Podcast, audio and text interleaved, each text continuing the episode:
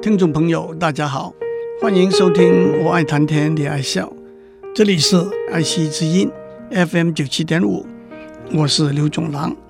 人的身体是一个非常复杂奥妙的生理系统，而且呢，不是一个封闭、自给自足的系统。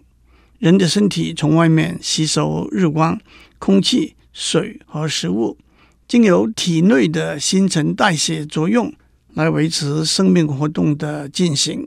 因此，我们的身体需要什么食物来维持健康和发育成长，是一个非常重要的问题。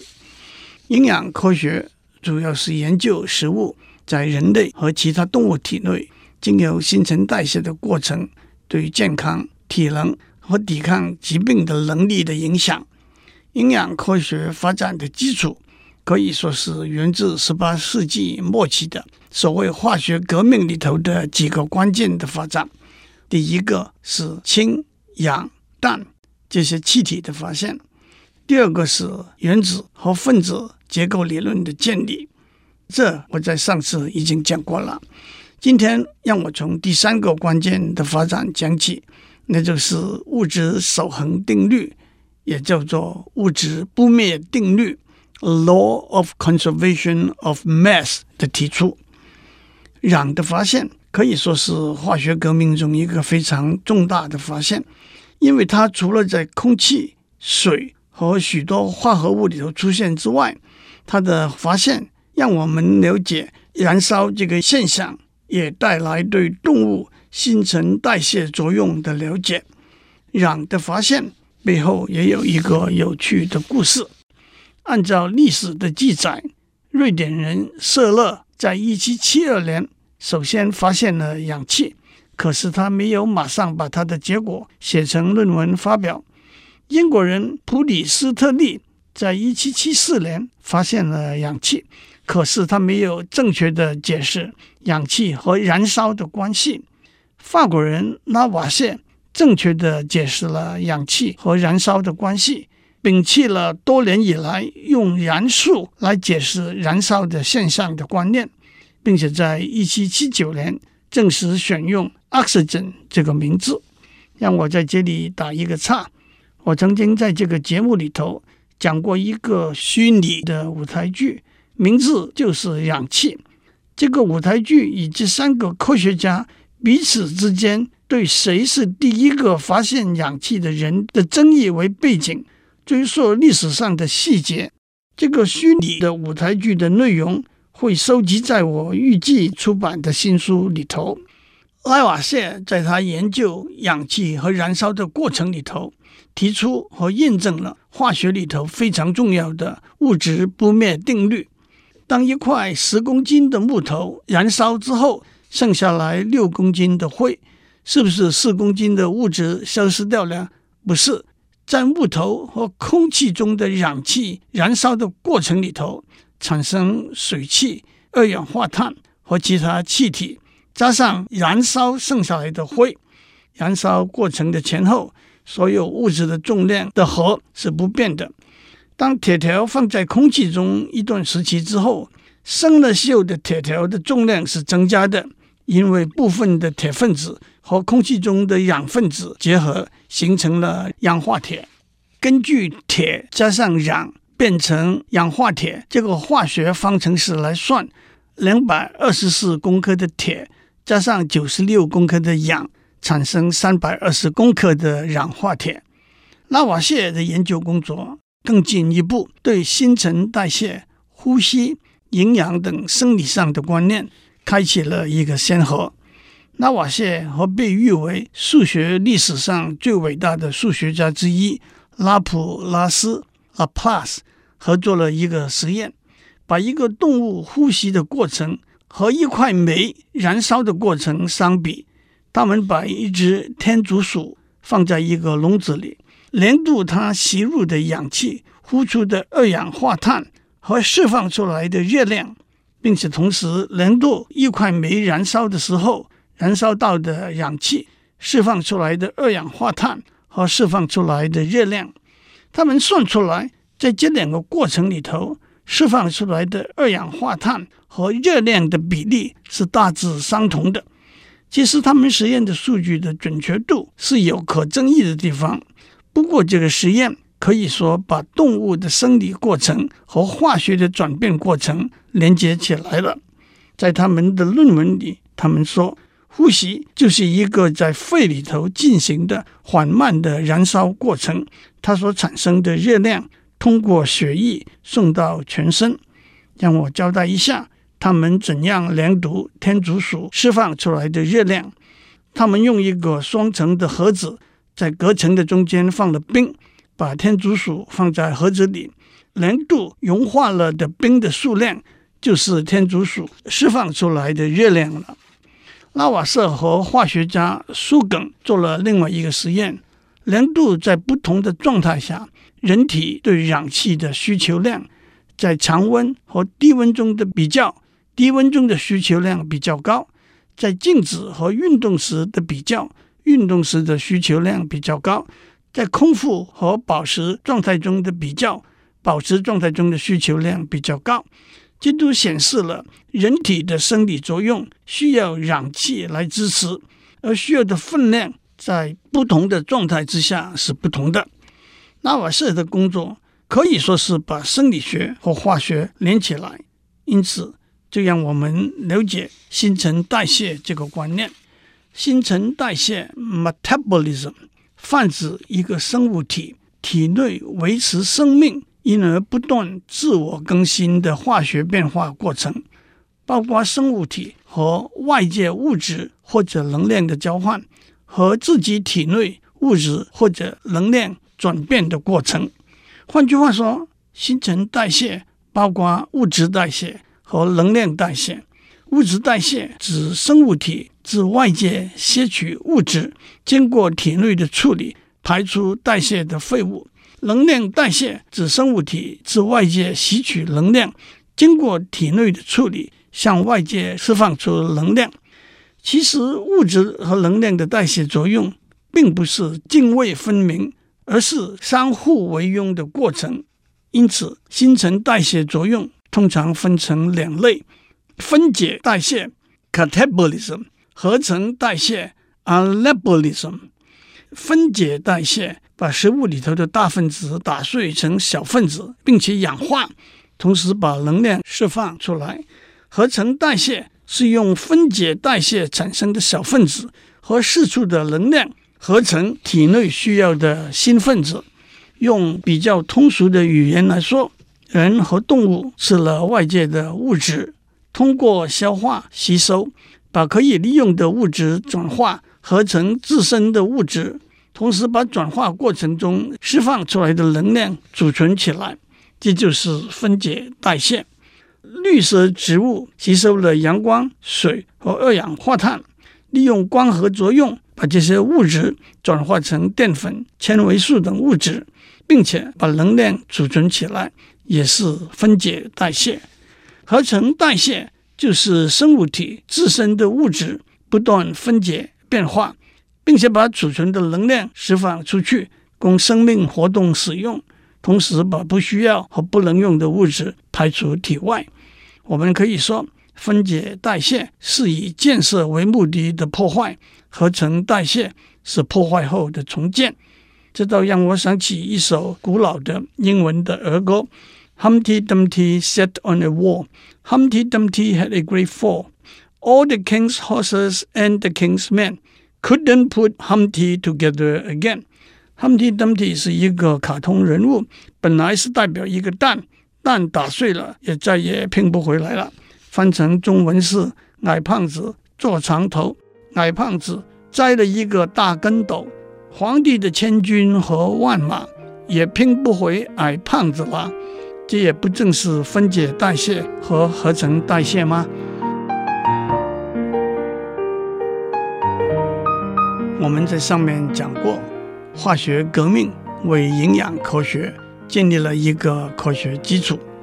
自远古时代开始，人类都已经知道肚子饿了要吃东西，吃了什么东西会撑得比较久，也知道吃了什么东西对健康状态和发育的情形会比较好，也知道吃了什么东西对身体的健康会有不良的影响。但是人类吃的不同的东西上千上万，如何把它们分门别类是一个重要的问题。食物可以直接的分类为肉类、鱼类、蔬菜、水果、坚果等等，也可以抽象的分类为温热、平和和寒冷。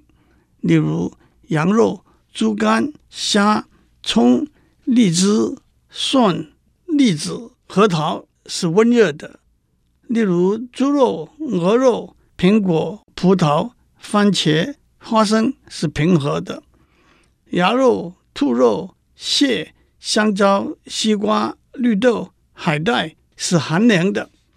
把许多不同的东西分成类别，目的是同一类别的东西有若干共同的特性，因此就可以用共同的方法去描述。或处理它们，例如一群人可以按照性别或者年龄或者收入来分成类别，洗手间的使用按照性别的分类，坐火车的票价按照年龄的分类，补助金的发放按照收入的分类等等。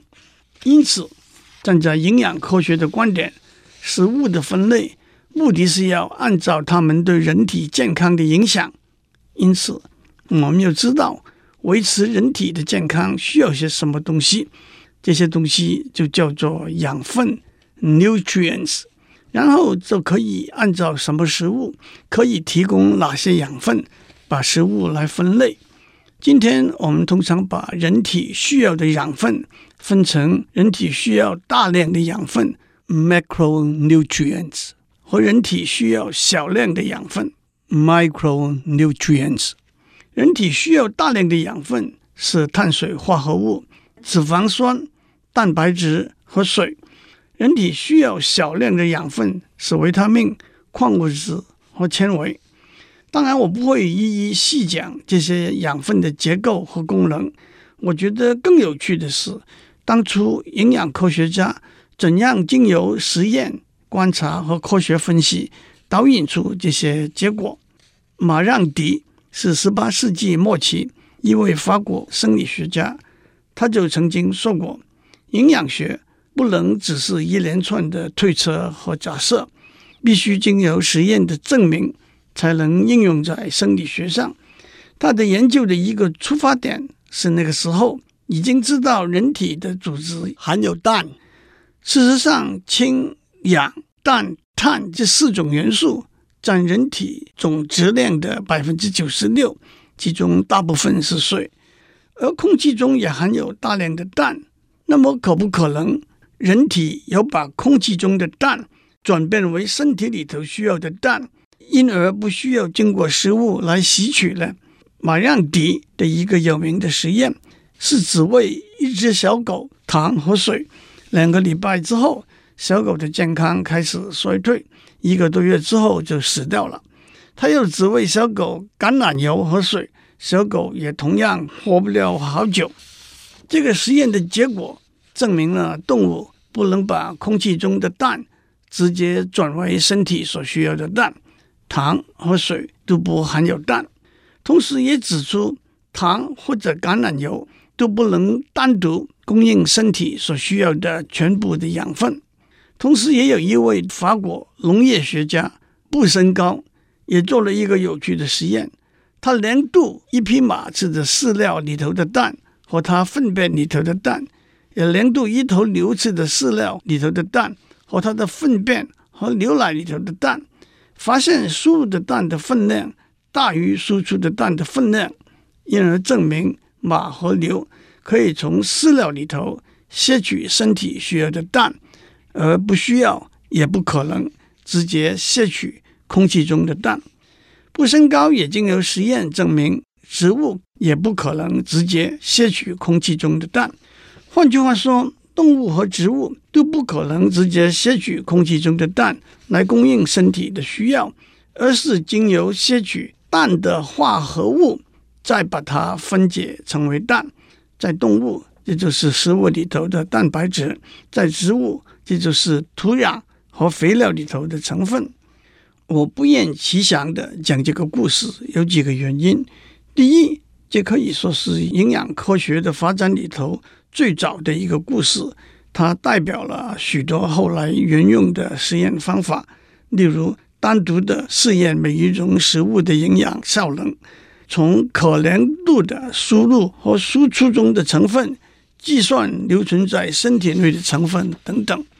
第二，这些实验也指出了所谓实验科学，从有限的实验结果推断出总体的论述的挑战。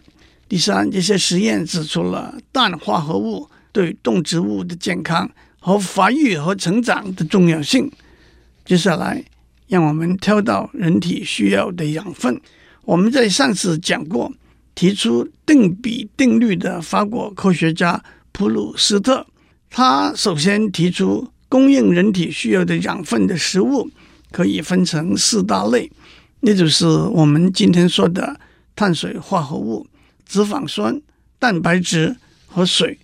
当时普鲁斯特用的不是我们今天用的名词，他用来描写这四大类食物的形容词是 aqueous，那就是和水相似有关的 saccharine。那是和糖相似有关的，oleaginous 那是和油相似有关的，albuminous 那是和蛋白相似有关的。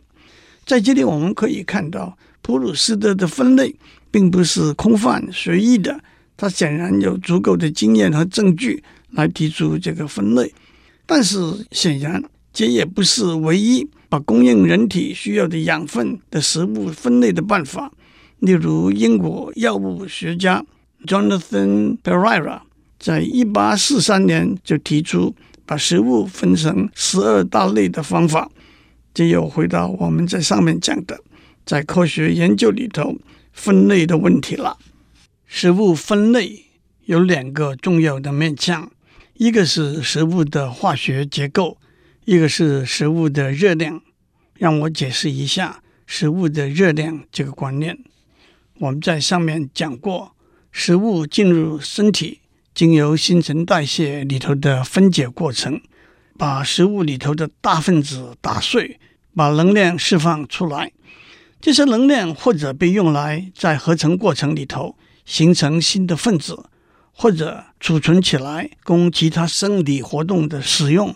因此，我们常常说，食物的热量就正是食物进入人体之后。经由分解过程释放出来的能量，让我为大家做一个复习。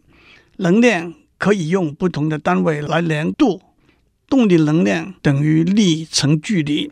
换句话说，用多大的力量推动一个物体走多远的距离，所消耗的能量就是力的大小乘距离的长短。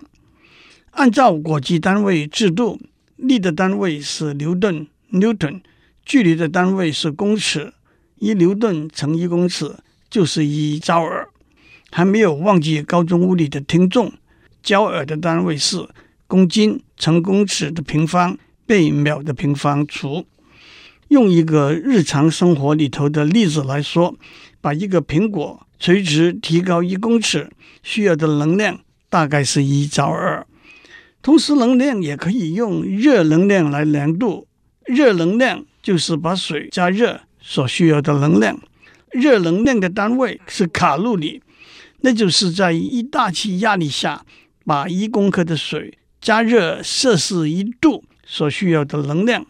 在食物科学中，我们用热量的单位零度能量，我们常常说的小卡就是卡路里，大卡就是一千卡路里。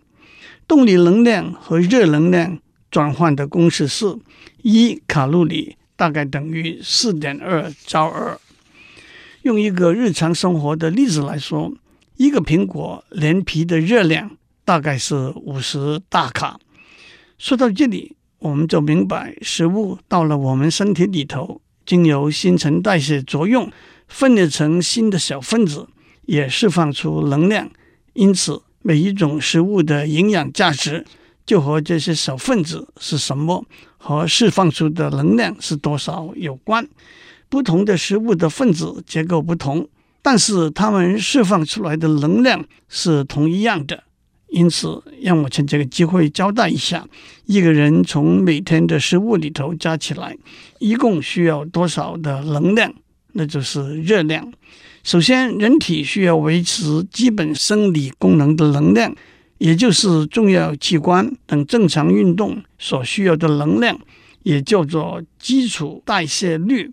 这里头大部分的能量是消耗在维持器官的正常运作，相对来说。是肝脏和脑消耗的能量最多，肝大概是百分之二十七，脑大概是百分之十九，肾百分之十，心百分之七等等。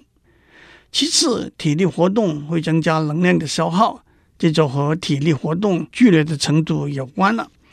人体基础代谢率和一个人的身高、体重、年龄、性别有直接的关系。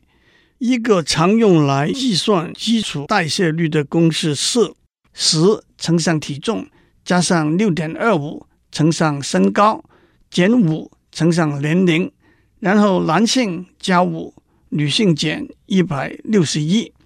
体重以公斤算，身高以公分算，年龄以年算，算出来的结果是每天需要的大卡。我替我自己算了一下。大概是一千五百大卡。当然，体力运动会增加能量的消耗。运动员每天能量的消耗可以高达三千到四千大卡，甚至更多。如果一个人从食物获得的热量低于基础代谢率，很明显的，他会开始消耗身体储存起来的能量。接下来，器官的生理运作就开始出问题了。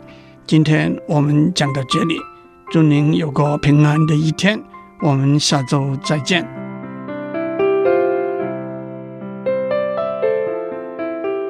以上内容由台达电子文教基金会赞助播出。